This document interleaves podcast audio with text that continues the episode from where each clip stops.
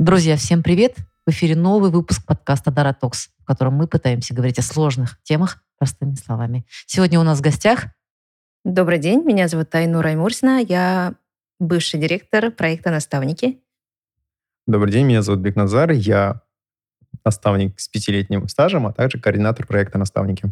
Добро пожаловать на наш подкаст. Ну а модератором беседы выступлю я, Жанна Рахметулина.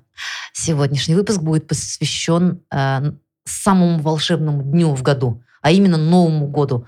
И вот мы все, наверное, помним, с чем он ассоциируется. Это непременный запах елочных веток, мандарины, салат оливье, радостно снующая по дому мама. Э, что бы то ни было, этот праздник ассоциируется у нас с ожиданием чуда. И, конечно же, с новогодними подарками, которые в канун вот, празднования дарятся всем.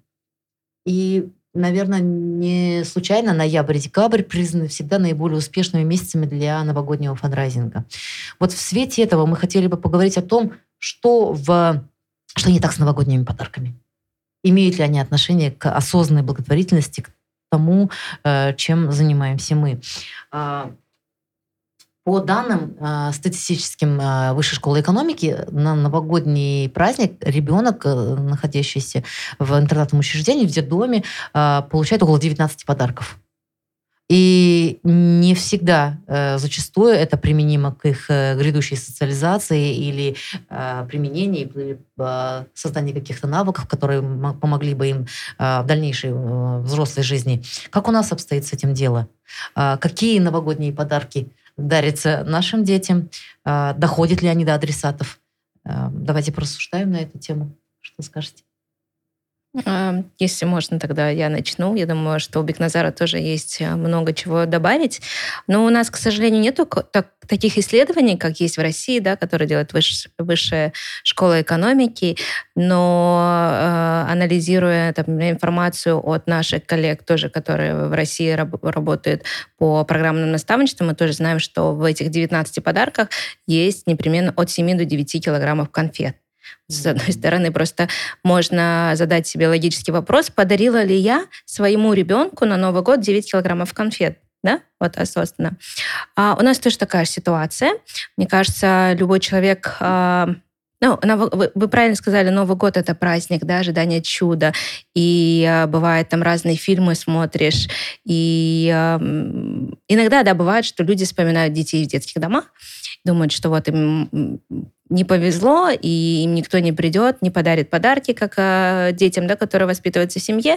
И от вот этого чувства могут э, люди бежать, сломя голову с подарками в детские дома, при этом не делая некий анализ, э, какие подарки ребенку нужны. И даже, возможно, эти люди, которые идут в детские дома, не знают, этих детей и их потребностей. Да, соответственно, сейчас я тоже наблюдаю, что перед Новым годом молодые блогеры от лучших побуждение, да, тоже думают, что вот у нас мы как бы а, добились некого успеха, есть возможности, идут, призывают, собирают подарки в детские дома.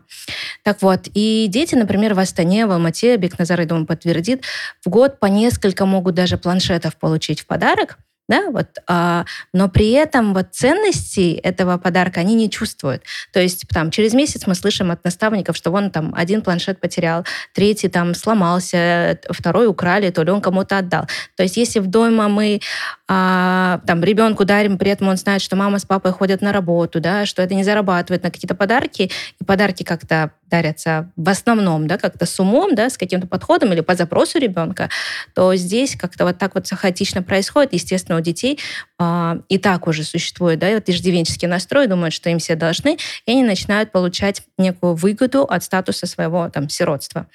Вот. И э, согласно исследованиям, ну, вообще, в целом, по наблюдениям, выходя из детского дома, у них тоже такое ожидание, что а, меня мир примет распростертыми объятиями, да, мне дадут также работу, мне там Просто дадут потому квартиру. На каждый праздник они получают прям довольно ощутимые подарки, в то время как э, в семье, естественно, на каждый праздник э, ребенок не претендует на такое количество планшетов, на такое количество Да, вот в таких объемах, подарков. да, uh-huh. получается. И опять-таки подарки, они могут просто какими-то спонсорами, неизвестными людьми дариться, да, и опять нет вот этой эмоциональной связи.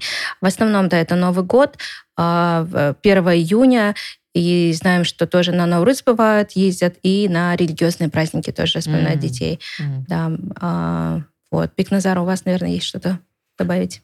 Да, ну, здесь у меня, наверное, личная позиция, что подарок как раз я стороюсь того, чтобы дарить те подарки, которые вы можете использовать в будущем. Мгм. Точнее, а, я задаю часто вопрос, будущий еще наставник, когда мы пришли, у наставников есть свой регламент там, по подаркам. Там сразу предупреждаю, что нельзя дарить подарки ценные, там, дорогие.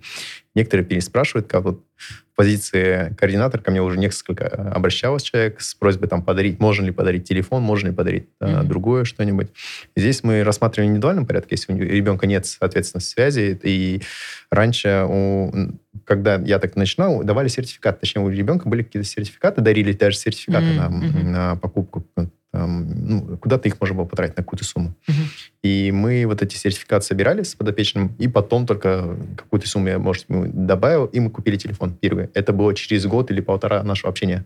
Ага. А, и тогда же он этот телефон какое-то время держал, а до этого момента у него было два, вот как раз-таки два планшета, велосипед, и там еще где-то был телефон один, который он практически вот, э, он звонит тебе с номера телефона, с какого-то неизвестного, а потом говорит, что у него телефон, наконец ему, он, ему подарил кто-то, и через неделю ты приходишь, он не звонит, э, я прихожу, и получается, он уже телефона этого нет. он разбит, или там что-то с ним случилось, либо обменял, либо продали, да? Точнее, ценности не представляет. А затем я обратять, начал обращать внимание, что тот телефон, который мы купили на те собранные как раз-таки, а, как сказать, сертификаты, Мгм. и там, где мы ходили вместе, выбирали, смотрели Мгм, мгм. модель, оценивали, когда у нас не хватало, мы давай подождем, обсуждали. Мгм. Он обретал какую-то ценность, и я понял, что этот телефон, он много лет прослужил, до сих пор у него есть. М, здорово. Это круто. И, во-вторых, благодаря не самому телефону, а вот подарку, да, или там сладости какой-то, а то, что он сможет применить в будущем, точнее, какой-то навык, какое-то умение, а, то, что ему поможет после, Абсолютно. после самостоятельно, там, я не знаю, как-то применить это где-то, где-то с пользой. Вот, наверное, за вот эти подарки я бы топил. Сколько подарок дар- дарится, я не могу сказать. Я знаю, что, ну, примерно я догадываюсь, что, даже предполагаю, что в городах дарят, наверное, скорее всего, больше, чем в областях, районах. А, С этими регионах, да? Да, потому что я ездил как-то и регионы, Мгм. детские дома, учреждения, похожие, интернатного типа. И там, там чувствуется иждивенский, действительно иждивенский настрой, когда ты приезжаешь, и из тебя чуть ли не требуют, где что ты привез. М. А бывает иногда наоборот. А, Человек не ожидает того, что ты что-то подаришь. И когда ты объясняешь то, что ты можешь там что-то другое дать, давай попробуем что-нибудь сделать, что-нибудь, а, там, не знаю, обсудить, попробовать, тогда уже совсем другой настрой идет. Я хотела бы напомнить, что Бекназар является наставником а, проекта «Наставники», и вот в данный момент уже несколько месяцев приступил к работе, э, приступил э, к работе общей, командной, а, как координатор проекта. И вот я хотела бы... Более да. того, это выпускники проекта. Бекназар успел э, э, сопроводить своего подопечного из детского дома. Он теперь учится. Он сейчас Колледже? уже выпускник уже, Уже колледжа, колледж, уже заканчивает. Да. Точнее, А, вот в 23 году мы заверш- он завершает уже, выпускается. Ну, тогда я предлагаю, наверное, более детально, возможно, обг- обговорить. И это будут некие чек-листы, на которые люди смогут ориентироваться, те, кто на самом деле э, хочет помочь. Э, Это, да, вы правильно Айнур сказали, возможно, э, блогеры, да, те узнаваемые люди, которые абсолютно из благих побуждений сейчас э, в преддверии Нового года захотят делать добро и, возможно, пойдут по неверному пути, объявив там сборы какие-то условные. Вы внутри этой системы. Мгм. Вы на связи с детьми. Давайте попробуем сделать таких неких, э, два неких чек-листа, в которых в одном будет, что предпочтительно дарить, а во втором, что категорически не следовало бы делать. Определенно, скорее всего, не сладости. Это, наверное, такое, да. Второе, это, ну, игрушки. Ну, смотря из возраста, что ребенок не надо э, сладости и игрушки. Так не, не стоит, потому что, ну, есть свои последствия, скажем так, у сладостей даже для взрослого человека, не только для ребенка, их количестве. А второе, ну, наверное, что-то такое, что не, вот как раз-таки не сможешь применить где-то. А, точно не телефоны, потому что сейчас очень много людей дарят, ну, тоже такое двоякое, наверное, решение. Не скажу, что категорически. С одной стороны, если у ребенка нет возможности общаться, связи, то, возможно, такой вариант тоже рассмотреть. Мгм. А, дарить что-то, игрушки в формате велосипед, мы с этим тоже сталкивались. Велосипед дарили, планшеты дарили, самокаты дарили ребятам. А, был такой случай, когда мой подопечный, он уехал в лагерь, возвращается, от велосипеда остался только руль. Ну, практически на запчасти его разобрали, и ты не знаешь. Потому что там практически многие вещи, они общие. Во-вторых, а, там ты не знаешь действительно, кто может забрать. Ну, просто надо знать систему, если вот добавить то, что говорит Бекназар, даже даря телефон, вы можете сделать на самом деле хуже ребенку. Mm. Если учитывать, что детский дом это не некое закрытое учреждение, да, как бы внутри, а у детей своя иерархия. То есть есть там свои деды, есть там дети по послабее, да, по характеру. Естественно, он может стать жертвой, если он получил какой-то дорогой подарок, тот же самый телефон, жертвой других ребят, которые, например, не знаю, проявляют некое девиантное поведение, они могут отобрать этот телефон. Они могут, ну, что-то сделать, да. И были случаи, когда отбирали телефон, вот эти вот подарки у детей, и там дальше сдавали в Артем, например. Да? Mm-hmm. Поэтому тоже нужно знать, мне кажется, в первую очередь нужно исходить от запросов, обратиться mm-hmm. в детский дом и спросить, что нужно детям. Конечно, это, наверное, должны быть а, индивидуальные подарки, не так, там, пылесос, да, может быть, да, детскому дому. Там тоже были разные случаи, когда одному детскому дому там 10 пылесосов подарили, а в итоге ничего не было. Еще детские, детские дома, зачастую это же государственные учреждения, которые не имеют особого права принимать подарки там. А, обязательно должен быть составлен акт приема передач, если такой подарок принимается, да, чтобы он был на балансе, чтобы вы могли потом через год прийти и спросить, какое состояние, например, у этого там телевизора, планшета или там телефона, да, если это используется вот во благо детей. Естественно, да, нужно вот э, исходить из запросов, но опять-таки, да, мы никогда, наверное, не будем знать, сколько там подарков получил ребенок или нет, если мы приходим в этот детский дом разово, да? В порыве души, что потом э, Новый год закончился, мы себя погладили, сказали, какие мы хорошие, а дальше о судьбе ребенка не интересуемся. Поэтому э, мы с коллегами всегда призываем к, к системной благотворительности. Нужно понимать, что нужно этому детскому дому. Имеется в виду детям, да, в конечном итоге, чего им не хватает, какой контингент детей, да, это не, не маленькие же дети. Если посмотреть, в Казахстане в основном дети старше 10 лет, да, это основная э, категория детей, которые находятся в детских домах. Вот. Может, им нужны какие-то образовательные курсы, да, можно было бы это, например, организовать. Я знаю, что в фонде Дара вот сейчас есть большой запрос на образовательные курсы по всем городам, где проект существует. Mm-hmm. Вот, что действительно ребенок потом может применить, получить какие-то навыки, и у него этого не отберут.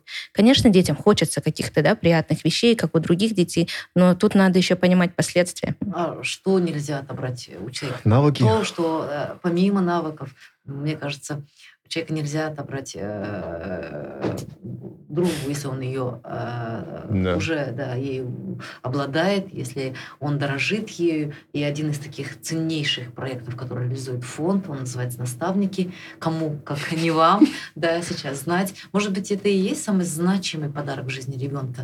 То есть обрести э, наставника, взрослого друга, э, и посредством этого общения постигать навыки, учиться социализироваться, э, учиться быть вхожим в это вообще э, неведомое, закрытое для него общество, потому что он, ребенок, находится э, в совершенно других условиях и зачастую не готов к тому, что ожидает его за дверьми детского дома или интерната. Конечно, идеальная картина, идеальная ситуация, когда ребенок в детский дом не подпадает и живет mm. в семье, где его любят, да, где такая атмосфера принятия это жизнь, бывают разные ситуации, дети попадают в детские дома. Хорошо, если он попал там, восстановили связь с биологической семьей, если это возможно. Зачастую это не совсем возможно, да, то есть в этой семье ребенку не будет безопасно, скажем так. А если есть возможность найти ему приемную семью тоже было бы здорово, да, сейчас есть на школа приемных родителей, а, есть желающие усыновить детей, удочерить э, детей, но тем не менее потенциальные приемные родители, они все-таки приходят с ожиданиями, что они хотя, хотели бы взять в свою семью маленьких детей. Mm-hmm. У нас в Казахстане на маленьких детей, это имеется в виду дети там до 4 лет, да, от, э, с грудничкового возраста до 4 лет, они в системе здравоохранения, и на них очередь. Очередь. Да, mm-hmm. очередь. И хотя вот даже в Фейсбуке да, обсуждают, говорят, вот, много же детей, почему не дают, почему не показывают. Детей много, но у них есть особенности. Да? Mm-hmm. А, ну, одна из причин, почему их оставляют, это тоже вот а, то, что есть особенности в здоровье, в развитии, детей оставляют, и не все потенциально приемные родители готовы брать, а, и нести, вот сказать, такую вот ношу, да, и заниматься ребенком, у которого там есть серьезное заболевание. А в детских домах, как я уже говорила, основная категория детей старше 10 лет, и еще дети а, попадают туда э, вместе с братьями, сестрами. А, если даже девочке, там, скажем, 5 лет, ее хотят усыновить, но при этом оказывается, что есть там сестра 10-летняя и брат 16-летний, и тут потенциальная приемная семья думает, насколько мы можем, да, сразу троих детей. Ну, поэтому взять. именно отпадает, да, опция Да, есть в законе у нас есть а, такая норма, что детей разделять нельзя, братьев и сестер. Вот. И э, исследуя эту проблему в 2000, сейчас скажу, 2014 году, даже в 2013 году, mm-hmm. да, фонд Дара совместно с движением «Ребенок должен жить в семье» сперва запустил такой проект в Алмате, а потом уже в Казахстане. С 2018 года проект полностью ведется на республиканском уровне фондом Дара и партнерскими mm-hmm. организациями, которые реализуют проект под э, такой общей супервизией в других городах, регионах. Вот. А мы исследовали эту ситуацию, мы тоже не совсем были уверены, что найдем таких людей, наставников, да, неравнодушных, которые будут сопровождать э, подростков из детских домов на протяжении долгого времени. Э, коллеги наши ездили в Украину, да, получали опыт, э, изучали программы там, американских старших братьев, старших сестер. И, в принципе, мы взяли эту методологию, никто велосипед не придумывал, да, просто мы ее адаптировали под казахстанские реалии. И вот с 2000 2014 года проект работает, и сейчас на сегодняшний день уже 15 городов, если я не ошибаюсь. 15 городов? Да, да более 200 городов. уже пар наставников. Да, более 200 пар наставников есть. Основная функция наставников — это неприемная семья, да, бывает, mm-hmm. что думают, что наставник должен забрать. Основная функция, зачем приходит э, наставник в проект, это подготовка ребенка к самостоятельной жизни после выпуска из детского дома. Возраст детей от 11-12 лет, пока вот как раз есть время, пока он находится в этой системе да, детского дома, есть крыша над головой, наставник может его сопроводить до выпуска из детского дома, то есть э, научить каким-то навыкам, научить его э, саморефлексии, каким-то бытовым простым mm-hmm. вещам, как ориентация в городе, как рассчитывать бюджет, э, как выбирать профессию. Такие вещи, которые мы, по сути, дома, вот растя в семье, смотрим там на родителей, да, где-то какую-то модель перенимаем, можем спросить у дядей, там, старших mm-hmm. сестер, братьев, а у ребят из детских домов, к сожалению, такой возможности нету. А мы, как э, люди все-таки более социальные, да, мы, когда растем, все равно мы перенимаем некую модель. А детский дом, опять-таки, да, много людей, которые говорят, вот, детский дом — это зло. На самом деле, если а, вспоминать вообще цель, почему детские дома были созданы после вот военного времени, чтобы дети не стали беспризорниками, не умерли от голода или от холода и угу. так далее. Но, тем не менее, сейчас существуют, какая бы там экономическая ситуация в стране не была, вот, дети попадают, да, в детские дома, говорят, там, детские дома закроем, и вопрос решится, ну, проблема с сиротством решится, на самом деле это не так, потому что это же проблема социального сиротства. 90%, 80% детей в детских домах имеют хотя бы одного родителя, но эти родители ведут асоциальный образ жизни или не могут в силу разных обстоятельств обеспечить им безопасную, нормальную, комфортную жизнь, где может личность развиваться, да. И вот, и, а тем не менее еще количество детей, которые попадают в центры адаптации несовершеннолетних, сейчас есть центр поддержки детей в трудной жизненной ситуации, это количество особо не меняется. И э, я слышала от коллег-социологов, что после пандемии это количество, наоборот, растет. То есть э, постоянный поток вот этих детей, которые попадают в детские дома, он остается таким mm-hmm. же.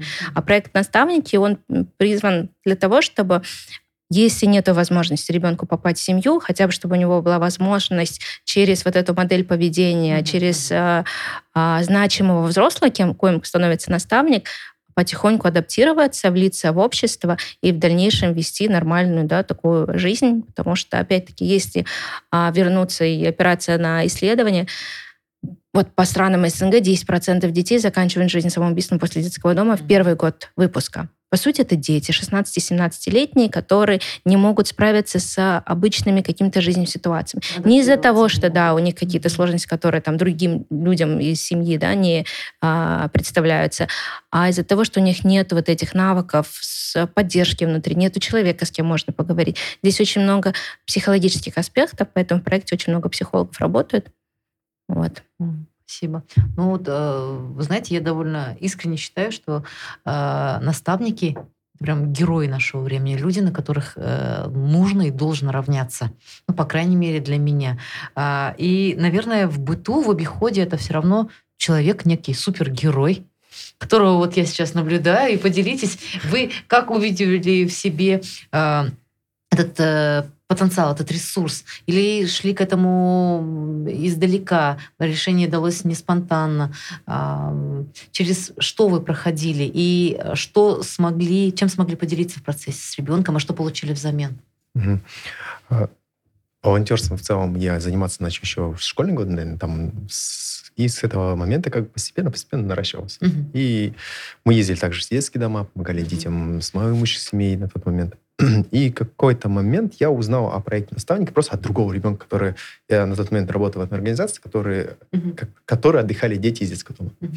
И один ребенок начал рассказывать про вот этот проект. Меня как-то заинтересовало. Он, он такой постоянно отсылка говорит, да, у меня наставник, он мне там наставник. Что-то не спрашиваю, он говорит, да, у меня наставник. И он был по сравнению с другими детьми такой более активный, mm. более такой э, движниковый. Живой, да? Да, живой. А, потом я начал узнавать, что за проект, как, mm-hmm. как-то вот просто интерес. Позже я уже где-то через год, наверное, я нашел информацию. А на тот момент информации было мало, на самом деле. Mm. Я вот постепенно ходил, как-то вспоминал, а есть такой проект, знаешь, я же точно даже знал. Что-то оставалось такое отголоски. И потом я уже нашел информацию о том, что реализуется проект уже в Алмате, Алмате Астане и Караганде, mm-hmm. в трех регионах. Я начал долго думать. Первое, что меня остановило, мне на тот момент было не 25 лет, я еще был чуть моложе, а участвовать в проекте могут граждане, граждане Республики Казахстан старше 25 лет. Mm-hmm. Это важный момент. А, я потом со временем мог понять, понял, потому что вначале я не мог понять, какая разница, мне 25, я сейчас нормально могу.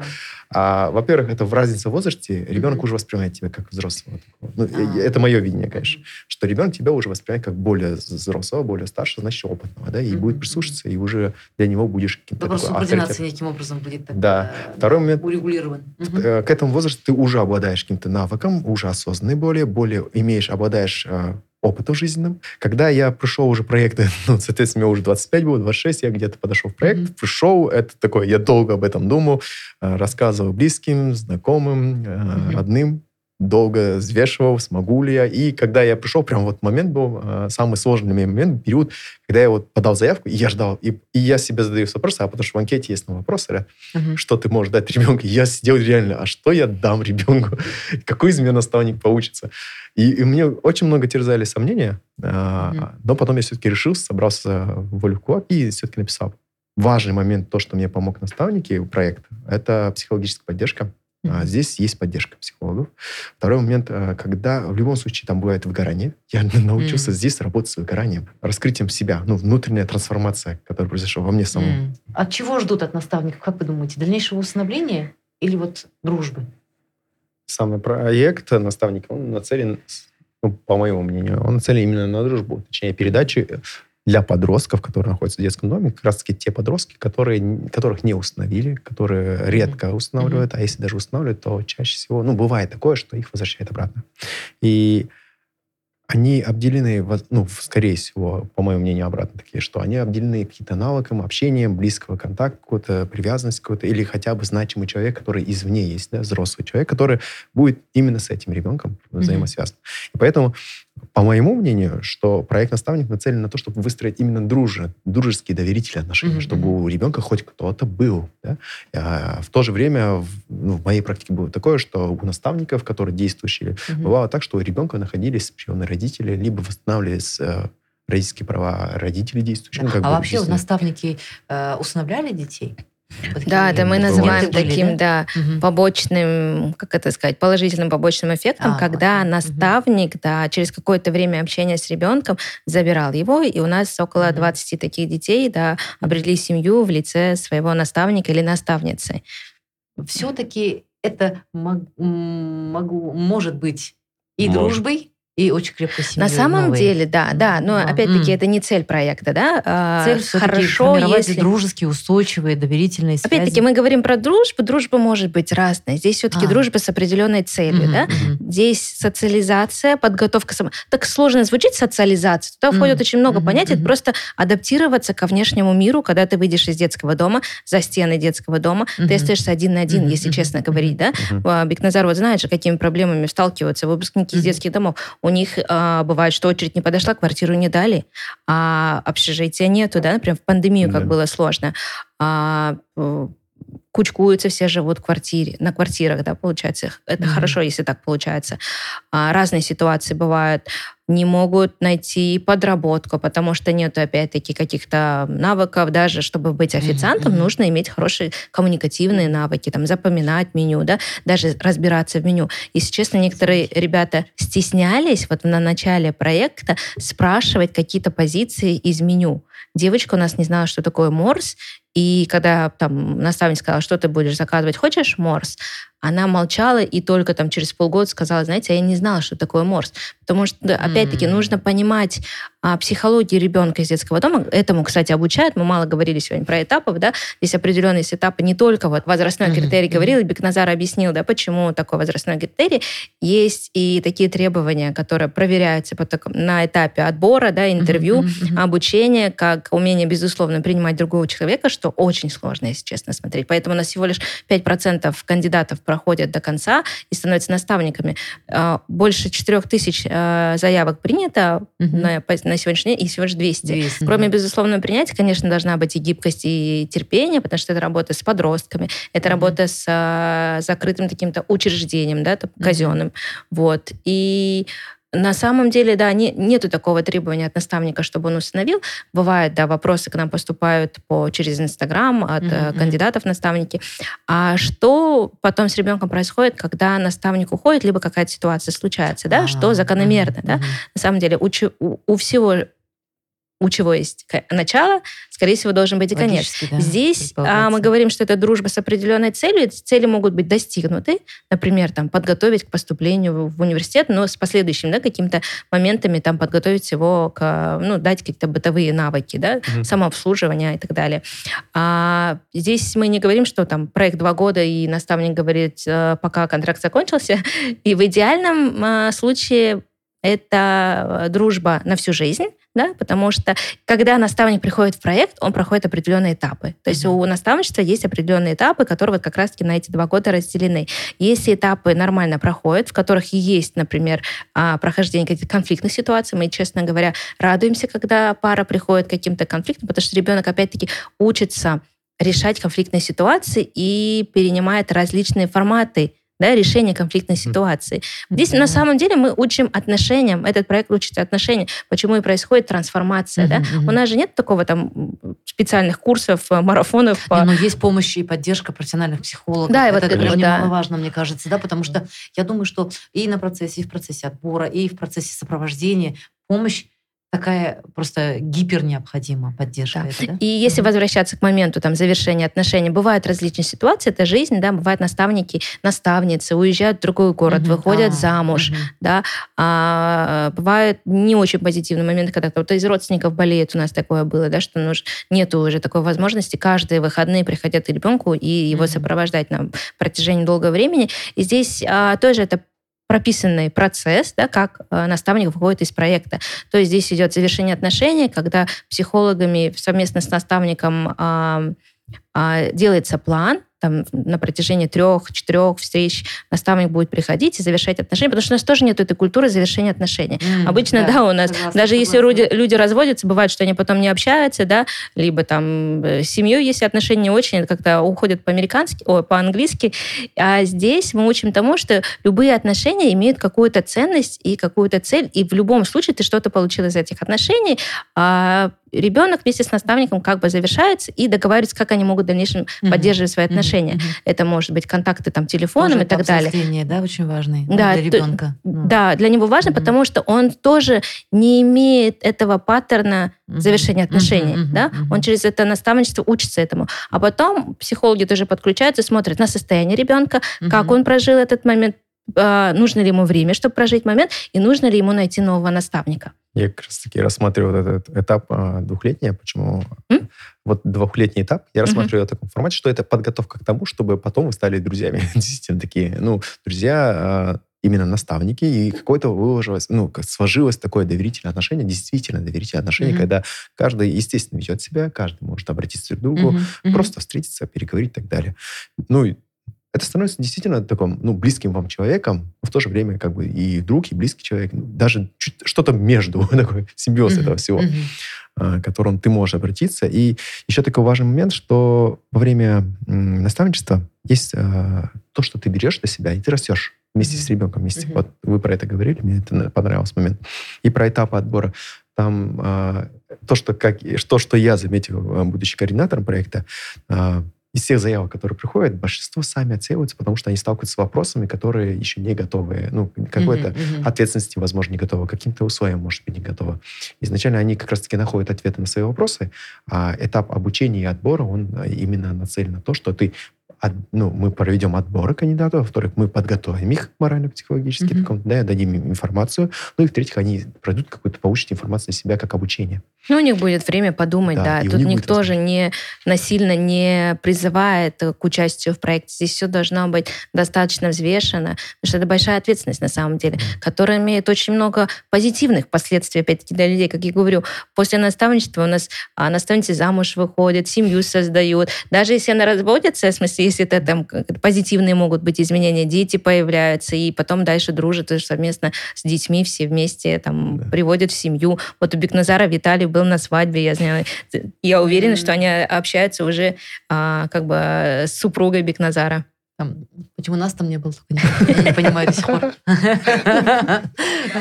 Ну а вот сейчас вопрос э, к Айнури. Почему э, прозвучала приставка «экс» Э, как сложно это далось, э, как давно это произошло, что сейчас э, занимает ваш профессиональный досуг? Да, я сказала, а, я экс-директор проектов и программ фонда Дара, и последние пять лет я занималась именно этим проектом наставники. На самом деле я до сих пор занимаюсь в части законодательной работы, то есть над тем, чтобы социализация детей в детских домах путем вот общения с наставником стала законной нормой, угу. то есть законной формой. А, и над этим работаю сейчас. Где-то 50% работы сделаны. Мы очень надеемся, что депутаты поддержат, и данная инициатива будет принята. А сейчас я работаю в, в другом проекте, да, благо в проекте отличные у меня коллеги, да, которым можно было спокойно передать в руки э, дальше вести проект, что это Гульжадра здесь в Астане, Осели в Алмате, Бекназар присоединился тоже в Астане. Сейчас я занимаюсь э, новым проектом, который называется ДОС. Это некоммерческий фонд интеллектуального волонтерства. Мы с коллегами вместе, такая отличная команда у нас собралась, строим платформу, которая будет уже запущена 22 ноября. Платформа, которая помогает соединить, с одной стороны, интеллектуальных волонтеров, да, это людей а, с определенной профессией, да, специализацией, которые готовы помогать решать социальные вопросы а, некоммерческих фондов. Например, Mm-hmm. В Казаларзине есть детский фонд, который там много чего делает, решает проблемы у себя в регионе, но про них, например, мало кто знает, не только в там, Казаларде, а по всему Казахстану, и им не хватает сайта для того, чтобы там быть более освещенными, или как, для того, чтобы рассказывать о своей деятельности, показывать, да, отчетность предоставлять. И тут э, специалист IT, да, веб-дизайнер, э, веб-разработчик может помочь этому фонду э, создать этот сайт, и тем самым он э, решает некую социальную проблему, в итоге же получают э, бенефиты от этого э, дети, например, этого фонда, да, ну и человек получает э, некое удовлетворение моральное того, что он а, сделал значимое дело и стал частью чего-то вот такого хорошего, светлого. Вот. А, мы уже на сегодняшний день получили уже а, чуть больше 100 заявок. А, семь некоммерческих фондов присоединились к нам, и уже поступают заявки от фондов, которых прям мы не знали, что сейчас к нам пришли в первую очередь как раз-таки партнеры по проекту «Наставники», mm-hmm. да, партнеры фонда «Дара», и уже 9 запросов есть. Основные запросы — это SMM-стратегию создать для фондов, потому, ну, опять-таки, а, у фондов, маленьких фондов, да, в маленьких городах не совсем хватает средств на то, чтобы привлекать высоко квалифицированных специалистов. Да?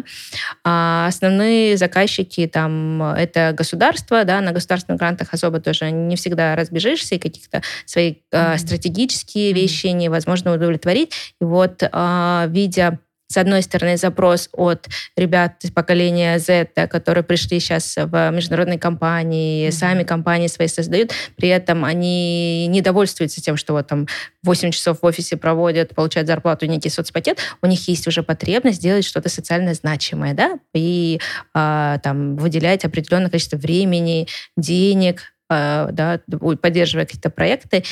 И вот это есть с одной стороны, с другой стороны у фондов есть потребность на а, труд вот таких вот профессионалов, но они не могут себе позволить, и мы соединяем через ДОС двух этих э, замечательных, так сказать, э, ячеек общества э, через платформу. Замечательно. Ну и давайте, подводя итоги, все-таки э, вернемся к нашему чек-листу и э, проговорим еще раз, что не следует дарить э, то, что не вызывает эмоциональной привязанности. Не стоит э, подарить продукты питания, дорогие гаджеты э, и все то, что не формирует у ребенка э, ценности за полученный подарок. А стоит дарить что, и это второй наш чек-лист, стоит дарить личное знания. внимание. я хотела бы да. обратить ваше внимание на то, что ежегодно фонд проводит э, ярмарки предновогодние, э, фандрайзинговая платформа для этого существует у нас, в которой э, вы можете приобрести действительно ценный подарок для каждого ребенка, для каждого подростка. Это образовательные курсы.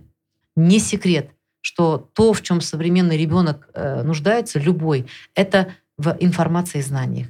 И, естественно, да, потом да, уже в поиске места, где он мог бы это применить. Так вот, для того, чтобы у наших детей была возможность социализироваться, вот то, о чем мы говорили на протяжении всего выпуска, получить действительно профессиональные, ценные навыки, которые помогут им в дальнейшем получить профессию, создавать семью, самому стать опорой и самому потом попробовать трансформировать кого-то, кто будет нуждаться в этом впоследствии. Для этого ему необходимы знания. И если вы хотите поддержать детей в канун новогодних праздников, непременно делайте это. И делайте это на платформе фандрайзинговой фонда Дара даря детям знания. Благодарю сегодняшних своих собеседников за участие, за выраженное мнение. Вам очень-очень благодарна. Спасибо огромное. Ну и вы, друзья, не забывайте подписываться на наш канал осознанных людей, поднимайте ваш палец вверх, нажимайте на колокольчик. И с наступающим Новым годом! До новых встреч! С наступающим! С Новым годом!